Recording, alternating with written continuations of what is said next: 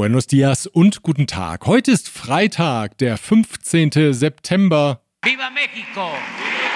Viva México! Viva México! Genau. Mein Name ist Björn Liska. Herzlich willkommen bei dieser Ausgabe des Mexiko-Podcasts mit dem Titel Zweites Stockwerk. Als zweites Stockwerk nämlich sieht die Präsidentschaftskandidatin der Morena, Claudia Schenbaum, ihre Amtszeit, falls sie die Wahl gewinnen sollte. Ein Segundo Piso also und natürlich ist das eine Anspielung auf die hochgelegten Autotrassen in Mexiko-Stadt, mit deren Bau Andrés Manuel López Obrador in seiner Zeit als Regierungschef der Hauptstadt begonnen hatte. Segundo Piso ist aber irreführend für das Morena-Programm, denn es geht nicht so sehr nach oben, sondern vielmehr in die Tiefe.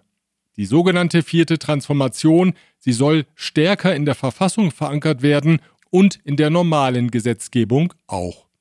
Ein 50-seitiges Papier mit dem Titel Proyecto de Nación 2024 a 2030 hat die Morena jetzt vorgestellt. Worum es dabei ganz grundsätzlich geht, machte Claudia Schenbaum bei ihrem Treffen mit Abgeordneten der Regierungskoalition im Bundesparlament am Mittwoch deutlich.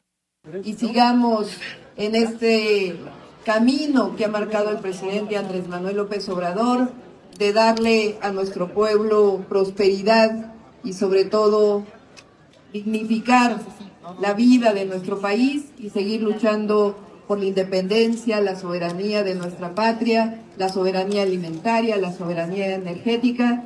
Zentrale Punkte sind also Wohlstand und menschenwürdige Lebensbedingungen sowie die Unabhängigkeit von Energie- und Nahrungsmittelimporten.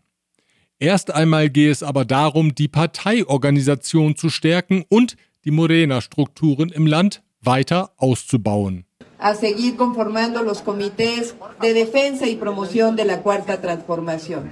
Viel Arbeit also für die Frau, in deren Händen nun die Zukunft der Transformation des Landes liegt. Forderungen gab es in dieser Woche aus der Morena, das Haus der Oppositionskandidatin Xochitl Galvez in Mexiko-Stadt abzureißen. Die nämlich habe ihr Amt als Bürgermeisterin der Hauptstadtdelegation Miguel Hidalgo missbraucht und sich selbst Vorteile beim Kauf des Hauses verschafft, so der Vorwurf. Deswegen müsse das Haus weg.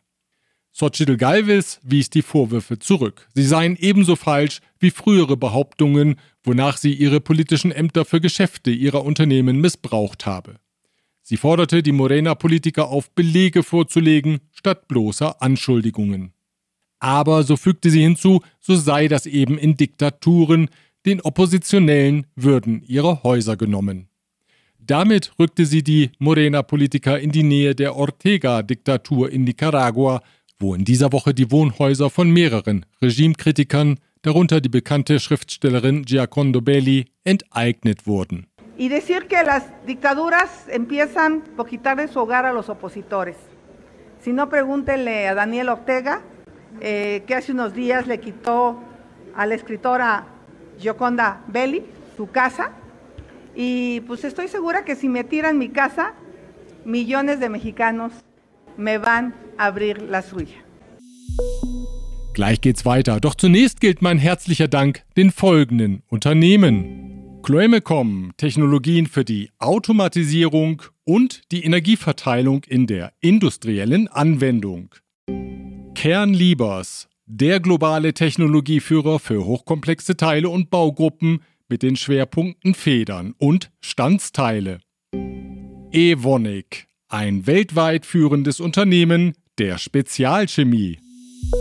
Still geworden ist es in den vergangenen Tagen um Marcelo Ebrard. Der war, wie berichtet, Claudia Schenbaum als Bewerber um die Präsidentschaftskandidatur unterlegen gewesen. Er führt dies auf Unregelmäßigkeiten bei den Umfragen zurück. Außerdem habe es Einflussnahme von Politikern auf die Umfrageteilnehmer gegeben. Insgesamt 63 Belege dafür übergab er am Montag der parteiinternen Kommission für Ehrlichkeit und Gerechtigkeit. Dazu sagte er, sollte sein Einspruch keinen Erfolg haben, dann habe er kein Interesse mehr, in der Partei zu bleiben. Die Frage, wie die Morena mit den Unregelmäßigkeiten umgeht, sei nicht so sehr entscheidend für die Zukunft von Marcelo Ebrard wie für die Zukunft der Partei, fügte der Politiker hinzu. Jetzt entscheide sich, ob die Morena solche Praktiken zum Parteistandard machen wolle. Esto puede ser definitorio para el futuro de Morena más que para el futuro de Marcelo Ebrard. O sea, esas prácticas son válidas en Morena, así va a ser. Todas las encuestas que vienen vamos a ver lo mismo. Präsident López Obrador und die Kandidatin Claudia Schenbaum ließen die Anwürfe freundlich, aber bestimmt abprallen. Und López Obrador schloss eine Spaltung der Morena aus. Quisieran nuestros adversarios de que hubiese fractura, una ruptura en el movimiento. No hay eso, ni habrá. López Obrador und Schenbaum lassen durchblicken, dass auch ein Abgang von Marcelo Ebrard in der Morena keine tiefen Spuren hinterlassen würde. Es ist ein weiteres Beispiel dafür, dass auch langjährige enge Begleiter des Präsidenten nicht auf eine Sonderbehandlung vertrauen dürfen. Los geht jetzt auch das Schaulaufen der Bewerber um das wohl zweitwichtigste politische Amt im Land, das des Regierungschefs der Hauptstadt nämlich. In der Morena gibt es zwei aussichtsreiche Bewerber, die jetzt von ihren Ämtern zurückgetreten sind, um kandidieren zu können. Der ehemalige Sicherheitsminister Omar Garcia Harfuch und die Bürgermeisterin der Hauptstadtdelegation Iztapalapa, Clara Brugada. Harfuch war im Juni 2020 landesweit bekannt geworden, als ein spektakuläres Attentat auf ihn fehlschlug. Mutmaßlich Mitglieder des Cartel Jalisco Nueva Generación lauerten ihm auf der Prachtstraße Reforma in der Hauptstadt auf und schossen mehr als 400 Mal auf den Wagen des Polizeichefs und das mitten im morgendlichen Berufsverkehr. Zwei Leibwächter von Harfuch und eine unbeteiligte Autofahrerin kamen ums Leben. Harfuch wurde verletzt und kehrte nach der Genesung in sein Amt zurück. Öffentliche Auftritte waren seitdem selten, er lebt im obersten Stockwerk der Polizeizentrale, um sich keiner Gefahr auszusetzen. Clara Brugada weiht derweil noch schnell öffentliche Bauprojekte ein, wo immer das geht. Das bringt schließlich schöne Marketingfotos, bevor dann am morgigen Samstag ihr Amt als Delegationsbürgermeisterin ruht. Seine angekündigte Kandidatur zurückgezogen hat der Senator Ricardo Monreal. Nach seinem schlechten Abschneiden bei der Umfrage zur Präsidentschaftskandidatur hatte er zunächst gesagt, dann sei eben der Posten als Hauptstadtchef eine Option. Womöglich ist ihm nun aber klar geworden, dass seine Beliebtheit in der Morena überschaubar ist. Weiter unruhig bleibt der Bundesstaat Guerrero. Am vergangenen Samstag wurde der Staatsanwalt der Region Tierra Caliente, Oberst Victor Manuel Salas Cuadras, in Coyuca de Catalan entführt.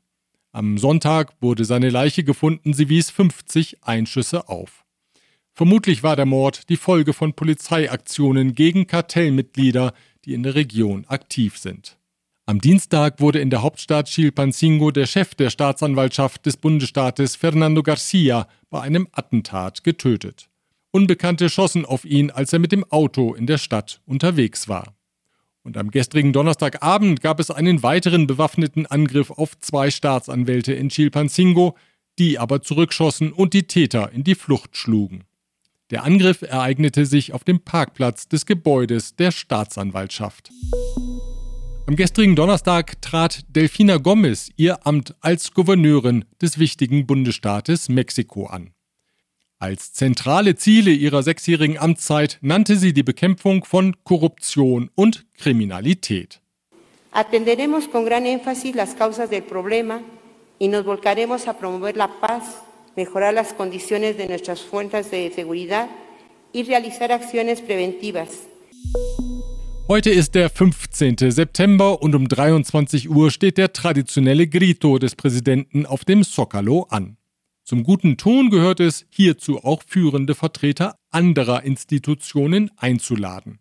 Doch Präsident López Obrador will diese Tradition nicht fortsetzen, weil die Justiz gegen seine Regierung arbeite, hat er die Präsidentin des obersten Gerichts Norma Pina nicht zum Grito und den anderen protokollarischen Empfängen rund um den Nationalfeiertag eingeladen.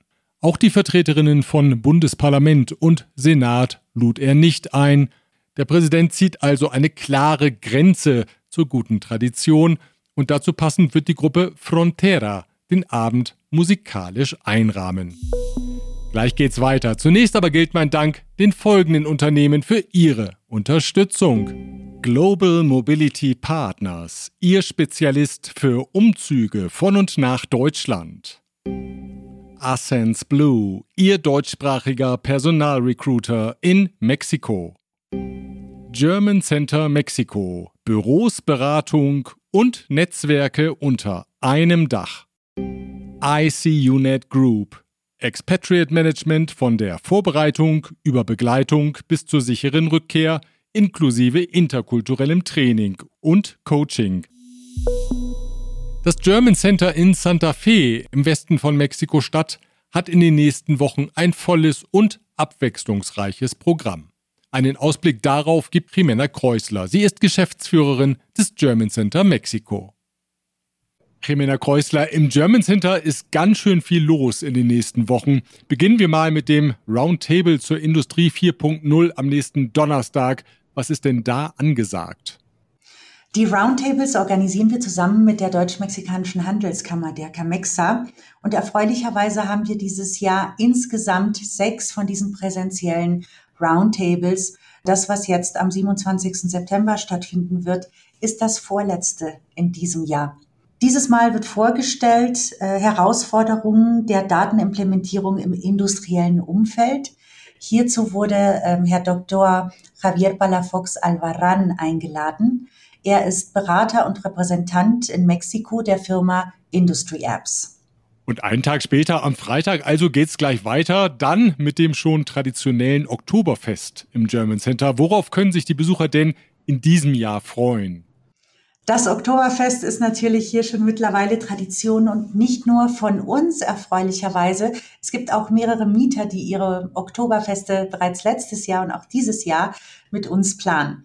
Unser Oktoberfest dreht sich natürlich rund um leckere Würstchen, leckeres deutsches Bier. Ähm, es werden auch unterschiedliche Marken dabei sein. Manfreds Wurstdelikatessen wird dabei sein und die Biermarken Paulaner, Stiegel und HB. Selbstverständlich wird es auch Live-Musik geben. Äh, die wird etwas mexikanischer sein, aber selbstverständlich gibt es natürlich auch typische Oktoberfestmusik. Was super schön ist bei diesen Veranstaltungen, ist, dass wir uns in einem lockeren Rahmen treffen können, Geschäftsführer, Business Developer etc. Falls äh, jemand Interesse hat, äh, man muss bitte vorreservieren. Wir erwarten rund 450 Personen. Und am 20. Oktober, auch das wollen wir noch erwähnen, gibt es im German Center eine Feria de Empleo, eine Jobbörse also. An wen richtet sich das Angebot und wie kann man daran teilnehmen?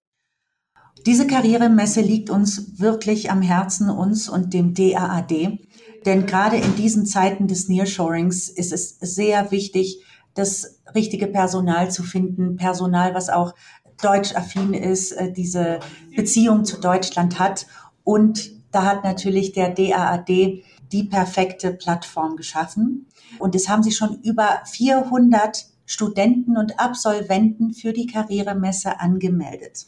Das heißt für uns Firmen, es ist die perfekte Gelegenheit, am 20. Oktober das richtige Personal zu finden. Ich kann aus Erfahrung vom letzten Jahr teilen, dass auch gleich Interviews stattgefunden haben und Leute sofort einen Job gekriegt haben. Also denke ich auch, dass dieses Jahr ein sehr gutes Jahr sein wird, um das richtige Personal in der Karrieremesse hier im German Center zu finden sagt die Geschäftsführerin des German Center Mexiko, Jimena Kreusler. Wenn Sie Interesse am Oktoberfest, an der Veranstaltung zur Industrie 4.0 oder der Jobbörse haben sollten, dann kontaktieren Sie bitte Jimena Kreusler per Mail. Die Mailadresse finden Sie auf unserer Homepage auf mexikopodcast.info. Den Bundeshaushalt für 2024 hat Finanzminister Rogelio Ramírez de la O am vergangenen Freitag ins Parlament eingebracht.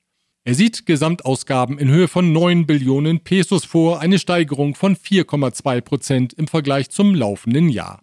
Mit knapp 8 Prozent überdurchschnittlich steigen sollen die Ausgaben für Soziales, etwa für die Pensionszahlungen, die wie berichtet im Wahljahr 2024 kräftig angehoben werden.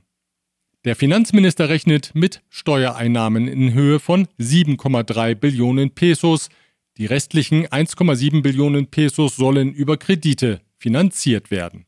Das Haushaltssaldo, also die Differenz zwischen Steuereinnahmen und geplanten Ausgaben, wächst damit von minus 3,3 Prozent in diesem Jahr auf minus 4,9 Prozent im nächsten Jahr. Neue Steuern oder Steuererhöhungen sieht der Entwurf nicht vor. Die Regierung rechnet für 2024 mit einem Wirtschaftswachstum zwischen 2,5 und 3,5 Prozent. Die Ratingagentur Fitch bewertete die Neuverschuldung jetzt als moderat. Man bleibe bei der Bewertung Mexikos als BBB- mit stabiler Perspektive. Skeptischer sind die Experten vom privat getragenen Centro de Investigación Económica y Presupuestaria. Im Haushaltsentwurf sei einiges unklar und die Einnahmeerwartungen der Regierung seien zu optimistisch, bemängelten die Rechnungsprüfer. Innenministerin Luisa Alcalde Lujan, die den Präsidenten während dessen Auslandsreise nach Kolumbien und Chile in der Mañanera-Konferenz vertrat, bezeichnete den Haushaltsentwurf hingegen als ausgewogen und verantwortungsvoll. Vemos, como se ha venido manteniendo, un, una ruta eh, responsable de finanzas sanas. Gleich geht's weiter. Zunächst aber mein herzlicher Dank an Protection Dynamica, Ihr deutschsprachiger Versicherungsmakler mit internationaler Erfahrung, seit 67 Jahren vertrauensvoll an der Seite von Privat- und Firmenkunden. Rödel und Partner, Ihre maßgeschneiderte Wirtschaftskanzlei. Von wo besser Isiera, Ihre Anwaltskanzlei mit einem spezialisierten German Desk. Das Land hat die Kategorie 1 für Luftsicherheit zurückerlangt. Das hat die US-Bundesluftfahrtbehörde jetzt mitgeteilt. Gut zwei Jahre lang hatten die mexikanischen Behörden die Vorgaben der US-Kollegen umgesetzt, um die Anforderungen an die Sicherheitsstandards zu erfüllen. Mit der Entscheidung können mexikanische Gesellschaften jetzt wieder Slots für neue Verbindungen in die USA beantragen. Die Luftfahrtgesellschaften sollen Medienberichten zufolge bereits Interesse an 50 solcher neuer Verbindungen bekundet haben. Ach ja, und dann ist da noch der Spezialist für UFOs und Außerirdische, Jaime Maussan. Der ist im Land eine Instanz für alles, was nicht von dieser Welt ist, und in dieser Woche durfte er im Bundesparlament von den Aliens berichten. Er rief die Abgeordneten auf, die Anerkennung der Existenz von außerirdischem Leben gesetzlich zu verankern. Mitgebracht hatte er zwei Holzkisten und als er die öffnete, kamen zwei Figuren zum Vorschein, die irgendwie eine Erinnerung weckten. E.T. nach Haus telefonieren. Richtig, an die Figur E.T. aus Steven Spielbergs gleichnamigen Film erinnerten die Figuren, die Maussan als Mumien vorstellte. 60 Zentimeter hoch, große Köpfe und seit etwa 1000 Jahren nicht mehr am Leben, wie der Ufologe sagte. son seres no humanos que no son parte de nuestra evolución terrestre. Estos seres tienen alrededor de mil años de antigüedad. Der Forensikexperte der Marine, José de Jesús Salce Benítez, bestätigte die Angaben. Er selbst habe die angeblichen Mumien, die aus der Sandwüste bei Nazca in Peru stammen sollen, mit moderner Technik untersucht. Puedo afirmar que estos cuerpos no guardan relación con el ser humano. War das jetzt der Beweis dafür, dass es Außerirdische gibt?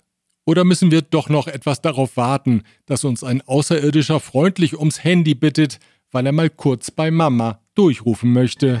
Telefonieren. Nach Haus. Nach Haus. Wie auch immer, Hauptsache die Aliens landen jetzt nicht mit ihrem UFO auf dem Sitz des mexikanischen Parlaments um die beiden Exemplare abzuholen, denn dann wäre die schöne Kategorie 1 der Luftsicherheit sofort wieder weg. Weg bin jetzt auch ich, Lixto Calixto fürs Wochenende mit Grito und Nationalfeiertag. Wir hören uns wieder am nächsten Freitag, wenn Sie mögen. Bis dahin.